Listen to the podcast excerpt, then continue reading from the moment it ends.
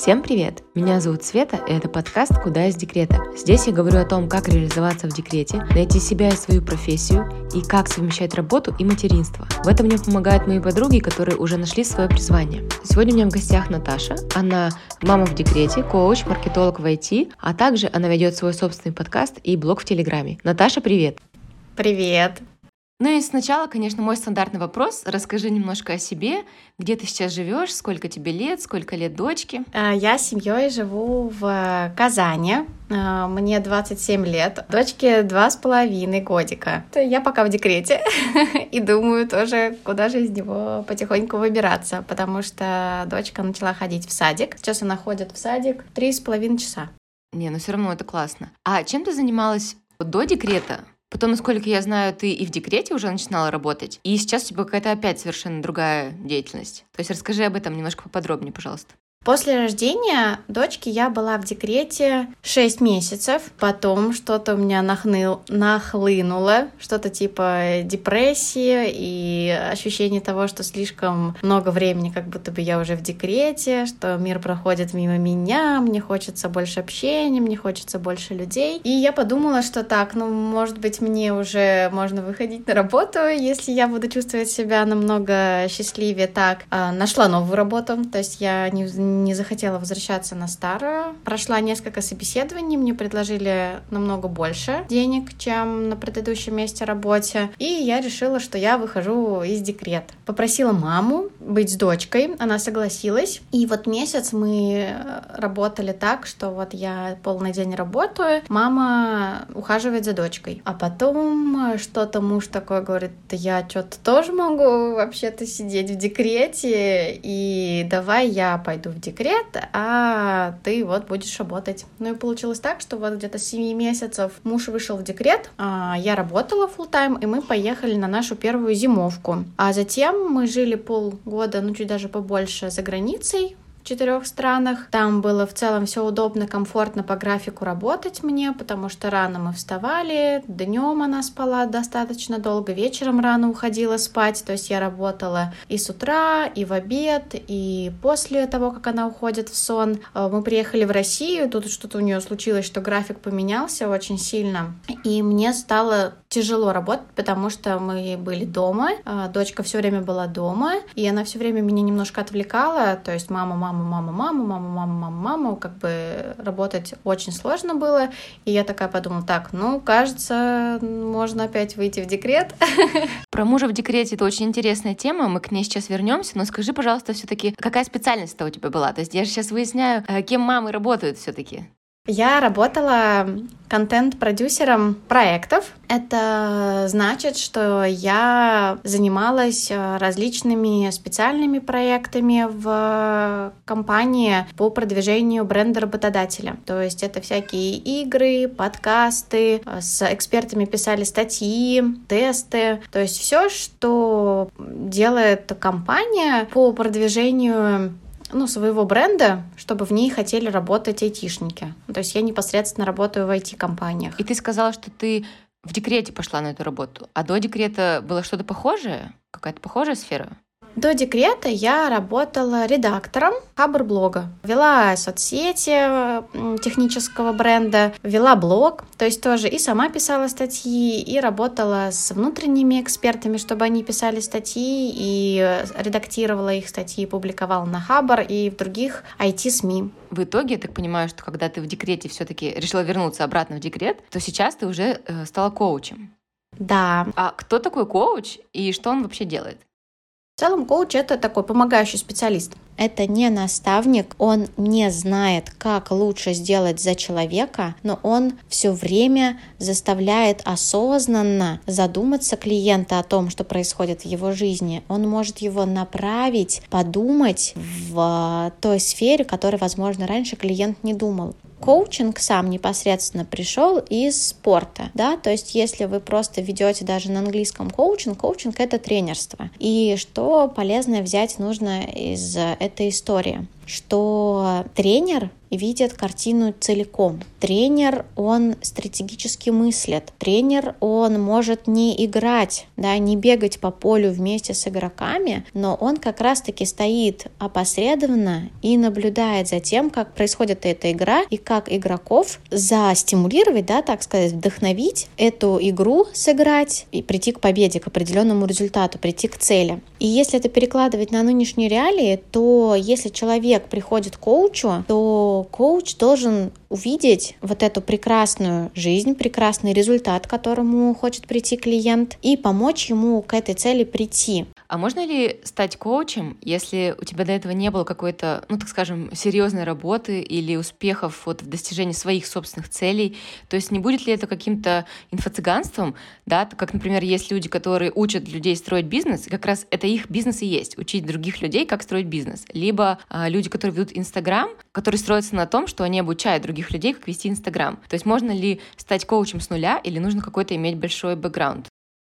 Ну, точно потому, что я замечаю, очень хорошо начинается практика у коучей, у которых есть бэкграунд. То есть независимо от того, что они там занимаются в какой нише, то есть это могут быть и продажи, да, это может быть управление, это может быть э, другие ниши, но что он точно есть потому что, как мне кажется, коучинг — это непосредственно инструмент. Ты можешь использовать коучинг, зная что-то еще другое. То есть мне действительно кажется очень важным не просто задавать вопросы, то есть сам коучинговый процесс построен на том, что коуч задает вопросы, да, а то, что человек, он видит большую картину, когда к нему приходит человек. То есть, допустим, приходит человек с запросом там, как выйти там на 100 тысяч рублей в месяц, как выйти там на 1 миллион рублей в месяц, да, или как э, наполняться ресурсом, как там чувствовать себя свободной, как найти свое призвание в жизни.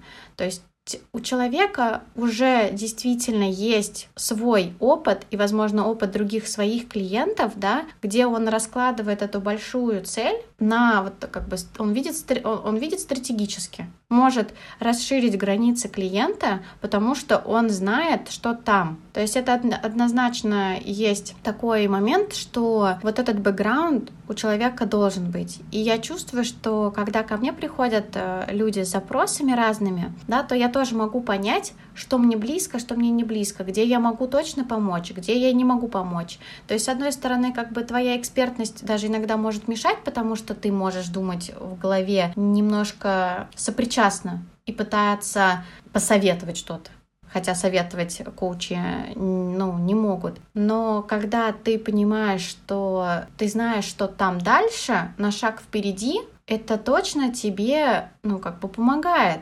Потому что если ты сам не знаешь, куда там клиента повести и, и что ему дать, что его может ждать, то это большой вопрос, наверное, к своему внутреннему голосу про компетенцию. То есть вот как говорю, если я сама понимаю, что мне с этим сама я еще не справилась, то с другими мне точно будет сложнее. И бывает так, что я могу, да, сказать, что мы сейчас, например, сессию закончим, а дальше уже, дальше я уже не смогу помочь.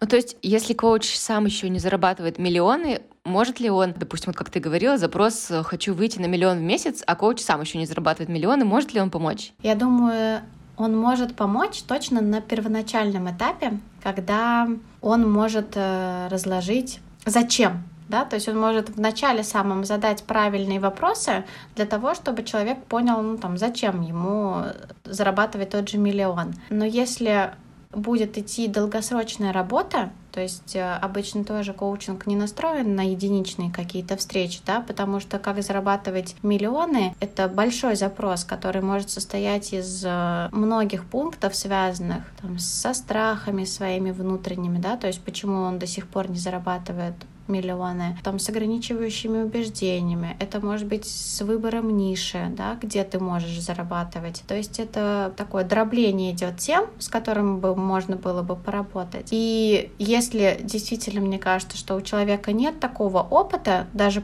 ну, как бы раздробить саму вот эту вот этот вопрос, то это будет, ну, сложно. Может быть, у него есть результаты с другими людьми, кто зарабатывает миллионы, Может быть, он сам действительно не зарабатывает миллионы, но у него есть кейсы, что у него начали другие зарабатывать миллионы, значит, что он знает вот этот подход, какие темы можно разобрать, чтобы человека вдохновить на зарабатывание этого одного, там, двух, трех десяток миллионов. Потому что тут же еще может быть такой вопрос, что коучу, может быть, это не нужно, кто знает. Это, знаешь, из грани фантастики, но э, кто, кто знает. А так, да, есть э, одна фраза, что, конечно, границы коуча становятся границами клиента что чем себя ограничивает коуч, он, ну, то есть не сможет выйти за свои же рамки. Слушай, ну, вроде бы примерно поняла. А скажи, пожалуйста, ты когда окончательно уже выйдешь из декрета, ты хотела бы все-таки вернуться вот э, какой-то в работе в найме или работать в найме и использовать вот эти там свои коучинговые приемчики? У меня сейчас на самом деле достаточно большая дилемма внутренняя, что делать, да, а, потому что мне вот сейчас, пока я еще не вышла в найм стопроцентно, мне прям очень интересно попробовать работу вне найма, да, то есть самостоятельную, поэтому я, наверное, тоже занялась вот таким лайф-коучингом, не бизнес-коучингом, да, а которым, ну, с которым проще заходить в люди. И это достаточно интересно и сложно, потому что выстраивать частную практику, это тоже как бы работа с нуля, у тебя нет клиентов, тебе нужно искать клиентов, тебе нужно свою экспертность, да, прокачивать, работать в нескольких других направлениях. Ну, маркетинг — это как бы и так известно, да, и продажи, и с внутренними со своими там страхами и установками, потому что это совсем-совсем другой огород. Не знаю, куда я выйду через полгода, то есть у меня дочке три года исполняется вот через пять месяцев, а, что я выберу, потому что сейчас мне хочется попробовать вот эту частную практику, и даже, знаешь, не только как коуча, то есть а, мне сейчас даже интересно миксовать свой опыт в маркетинге и коучинг, да, то есть я могу, и у меня есть планы поработать вот в таком миксе с компаниями, с людьми отдельно от работодателя своего, от найма, и посмотреть, что из этого получится. Может быть, я стану маленьким предпринимателем, может быть, я не стану, но пока у меня есть силы, пока у меня есть вот эта идея, э, искорка в глазах, мне хочется попробовать. Так, ну с коучингом вроде разобрались, а теперь давай, давай вернемся к мужу в декрете. Как это вообще, когда муж в декрете? То есть не было ли у вас каких-то ссор на этой почве? И когда он в декрете, он занимался только ребенком или домашним хозяйством тоже? Муж в декрете — это, конечно, испытание испытание для мамы, потому что он э, в основном занимался ребенком, то есть э, а все остальное в большей степени, наверное, было на мне. Ну, из таких еще, а, ну еще из основных таких моментов, то есть он точно занимался закупкой тоже которыми раньше, например, занималась я, да, то закупкой там, ну, продуктов, каких-то вещей, еще чего-то занимался муж.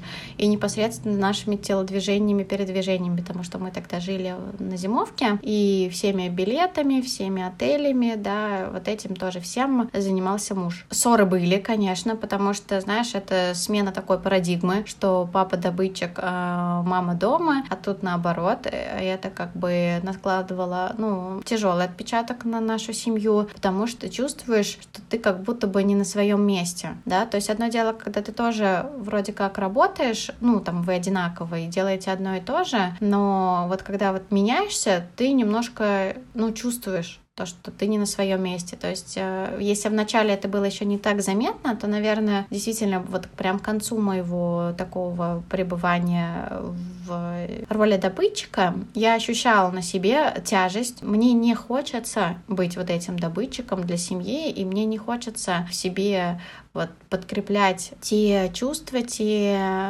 ну, ресурсы, в которых я как будто бы больше такой больше, больше мужчина, чем женщина. То есть мне самой стало ближе такие отношения, где все-таки мужчина — это человек, который больше там общается с внешним миром, да, и он зарабатывает больше, чем, э, чем я, потому что это тоже отражалось и на, ну, на самооценке, ну и от самооценки, понятно, зависели отношения. То есть э, любые там колки, какие-то замечания, они воспринимались намного критичнее, чем в другой позиции. А так, да, в основном я занималась работой, а, я также готовила кушать, уборкой занималась, но у нас всегда еще получилось так, что дочка тоже была на грудном вскармливании и укладывала спать ее тоже я. Тогда какое-то неравнозначное разделение. То есть, получается, ты и работаешь, но ты и готовишь, и убираешься, и еще и укладываешь. То есть, получается, муж как бы, грубо говоря, ну, играет там с ребенком, проводит с ним время, пока ты работаешь но потом тоже все ты делаешь. Муж как няня. Да, да, да, как babysitter. но не, если бы нужно действительно еще укладывать самой и готовить, то, наверное, лучше тогда быть просто в декрете. А я хотела еще у тебя спросить, э, я знаю, что ты ведешь телеграм-канал, и также ты тоже ведешь подкаст. О чем твой канал, твой подкаст? Давно ли ты их завела и для чего? То есть для себя или для какого-то общения с миром? То есть в какой момент это произошло и зачем? Телеграм-канал «Я же мама» я завела год назад. Его я завела чисто тоже из любопытства, попробовать вести канал для себя, потому что я тоже вела много э, телеграм-каналов для компаний, и мне стало вот очень и очень интересно, как же вести блог для себя. Я завела его еще потому, что у меня появилось много времени во время дневного сна дочке, потому что тогда дочка спала три часа в день, и я такая, хм, что же можно еще поделать? А я такой человек писака, то есть я графоман, я очень люблю писать, и для меня вот именно написание постов, написание статей, написание текстов — это творчество, через которое я самовыражаюсь. И, наверное, тоже одна из причин, почему я завела именно телеграм-канал, потому что мне нравится писать. Да, и для меня это вот э, хобби и увлечение. Подкаст «Мама море» я завела в марте уже этого года, э, когда мы были на зимовке в Индии. Этот подкаст про путешествия с маленькими детьми, и мне хотелось там делиться своим опытом как путешественница, потому что когда мы начинали путешествовать, я тоже не так много ресурсов находила, связанных с путешествиями, как наладить быт на зимовке, как передвигаться с малышариком, что там даже взять с собой в самолет, какие продукты нужны в какой-нибудь определенной стране. Все это было на таком э, горьком личном опыте, что захотелось иногда рассказывать об этом и в виде подкаста. И это тоже для меня большой вызов, потому что подкасты я раньше не записывала, и мне тоже был интересен процесс создания подкаста. Такая зона роста, так как мне давно не нравился свой голос, а когда ты записываешься, слушаешь, монтируешь, ты принимаешь эту часть себя и становишься радостнее и сильнее. Да, про голос я понимаю. У меня как раз первый подкаст, это меня пригласили в подкаст, я рассказывала там про Пхукет. Потом я чуть не сгорела со стыда, просто когда мало того, что слушала свой голос, слушала, как я говорю. И несмотря на это, я после этого решила завести тоже свой подкаст. Может быть, чтобы даже немножко улучшить свою речь, ну и выйти из зоны комфорта, конечно, в очередной раз. А то засиделась я что-то в зоне комфорта. Да, а про звук еще действительно это такой большой э, в голове у меня держится все время задача, как я говорю. То есть понятно, что я тоже, даже думая об этом, я не идеально говорю, но слушая себя постоянно, я понимаю свои косяки и стараюсь их делать меньше я думаю, так, как же уменьшить себе работу и не убирать все это? Значит, нужно красиво говорить. Это пригодится и на работе, и в жизни, и вообще в других сферах. А какая-то есть еще отдача от вот телеграм-канала, от подкаста? То есть, да, это твое там творческое самовыражение, но может быть еще какие-то, не знаю, полезные знакомства или какие-то там, не знаю, приглашения на мероприятия или что-то еще. То есть есть какие-то от этого еще плюсы? В подкасте точно есть плюс, что можно знакомиться с новыми людьми. В телеграм-канале э, есть э, небольшая отдача в виде денег, потому что иногда я делаю рекомендации на другие блоги. Я только просто тоже только завела вот недавно и телеграм-канал, и подкаст, и я себя хотя бы успокаиваю тем, что, ну, во-первых, да, это мне просто в принципе нравится, это какое-то творчество. Во-вторых, может быть, я немножко отодвигаю болезнь Альцгеймера от себя подальше, делая что-то новое. А скажи, пожалуйста, а как ты все-таки отдыхаешь и наполняешься? То есть все равно, наверное, телеграм-канал, подкаст, э, может быть, это и есть твое хобби, но это же все равно не отдых. А вот что для отдыха ты делаешь? С подругами общаюсь, встречаюсь делаю что-то руками. Мне нравится, вот мы с подругой, бывает, украшения поделаем, порисуем, да, просто рукой попишу. Сейчас меня очень наполняет тоже офлайн общение. Я нашла в Казани одну, ну, бизнес-школу, где у нас есть встречи еженедельные, и вот эти офлайн встречи меня сейчас очень поддерживают и подкрепляют, потому что в декрете этого не хватает. То есть понятно, что ты общаешься с мамами э, на площадке, да, с другими мамами в чатах, но хочется вот и потихоньку, ну и вообще в целом жить не только материнством, да, жить и, и другими сферами жизни, и поэтому общение с другими людьми, которые вообще не мамы, оно очень наполняет. Ну, даже с подругами, у которых нет детей, это тоже очень наполняет, что ты чувствуешь то, что ты не только мама, что ты девушка, что ты женщина, что ты можешь вот быть предпринимателем, можешь быть, э, не знаю, музыкантом или еще кем-то, да, то есть э, есть разные сферы в жизни, которые не стоит забывать, не стоит отодвигать на второй план и помнить, что я тоже как бы человек, и я тоже что-то хочу, и не только ребенок этого хочет. И разрешать себе иногда даже просто ничего не делать. То есть мой отдых может быть просто, знаешь, полежать на диване, э, посмотреть э, сериал, не знаю, пропылесосить, да, ну, то есть что-то такое вот странное происходит, да, ты просто отдыхаешь. Отдых для меня — это ничего не делание. То есть, когда я ничего не делаю, от меня никто ничего не просит, вот я тогда отдыхаю.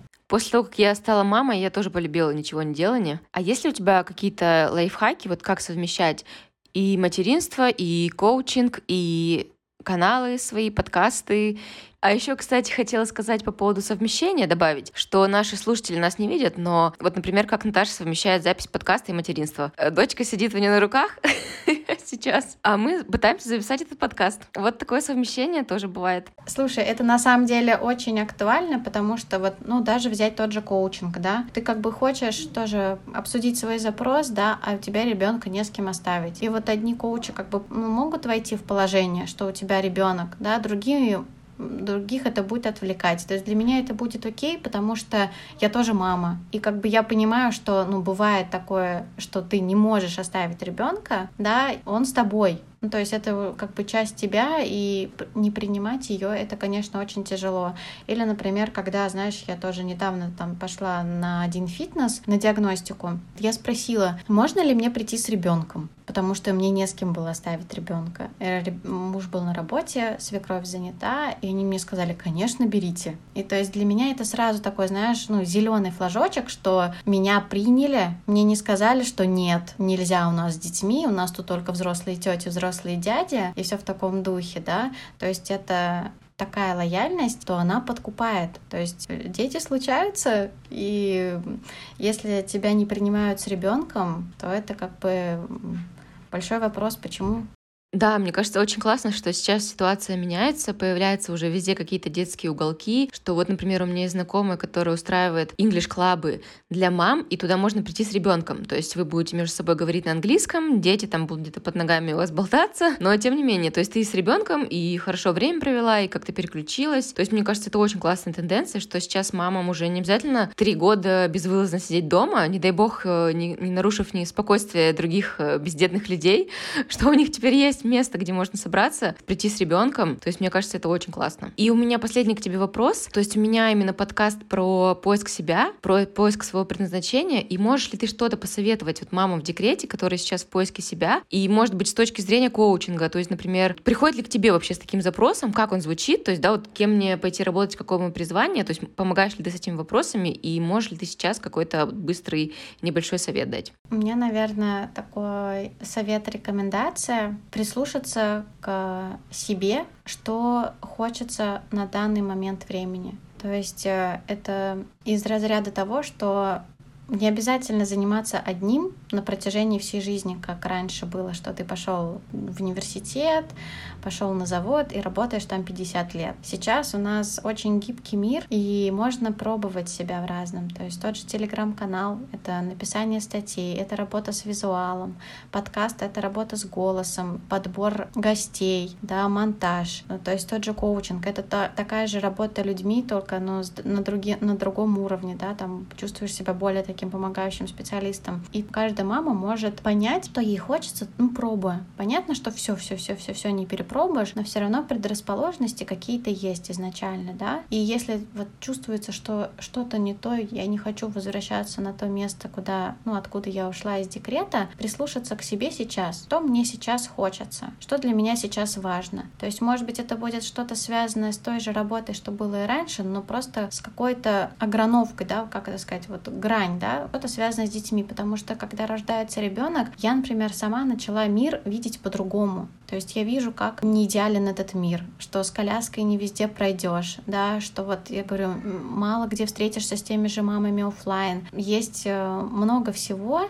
чего можно сделать, понимая это, только будучи мамой. Тот же маркетинг, то есть вот я, у меня магистрская степень в маркетинге, и я как бы работала с IT-компаниями, но я могу этот опыт применять сейчас же в работе с мамами. То есть я могу тот же маркетинг применять на проекты, которые связаны ну, с проектами с детьми. То есть это не обязательно делать стопроцентно то же самое, что ты делал до, хотя и это тоже можно, да, но если чувствую вот я, что мне сейчас потребность в другом, то нужно просто пробовать, пробовать и и понимать, нравится это или не нравится. То есть вот так просто размышляя в голове, это достаточно сложно будет понять на практике, кем я, да, кем я хочу стать. Лучше попробовать и не стать, чем не попробовать и не стать.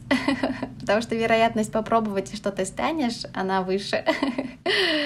А вообще в целом, то есть к тебе с таким запросом можно прийти, да, вот про поиск себя, что-то такое? Да, да, потому что это тоже можно разобрать, какая сейчас у человека ну, цель, да, что он хочет сейчас, потому что, может быть, э, на самом деле он не хочет работать, может быть, он хочет вообще другое, может быть, ему сейчас важно восполнить ресурс, да, потому что сначала ты там восполняешь себя, а потом ты идешь к цели, потому что когда ты потерян, вот есть этот момент, что чтобы найти этот свет, ты должен там тоже, может быть, сначала его в себе, э, в, в себе взрастить, а потом уже светить себе тоннель темный, который, в, в котором ты увидишь вот этот окошечко в конце тоннеля, да?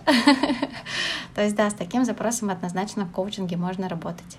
Да, я, кстати, на самом деле начала понимать, как люди уходят во второй декрет, потому что, ну, бывает, что ты настолько, вот как я была недавно особенно, потерян, не знаешь, что тебе делать, и ты думаешь, ну, может быть, пока пойти во второй декрет, у меня еще будет там три года подумать, чем бы я хотела заниматься, потому что я изначально так и думала, я очень хотела ребенка, но и плюс я думала, что, ну, наверное, пока буду в декрете, я наконец-то э, найду, чем я занимаю, захочу заниматься, то есть мне вот эти истории нравились про мам в декрете, которые какие-то открывают в себе новые таланты, способности, начинают какие-то бизнесы открывают или еще что-то. А, но у меня такого не произошло. И я подумала, ну, может быть, второй декрет мне поможет. Но, слава богу, сейчас эти мысли у меня прошли. я думаю, что нет, второй декрет только хуже мне сделает. На самом деле лучше я буду разбираться в себе сейчас. Это отличный инсайт. Да.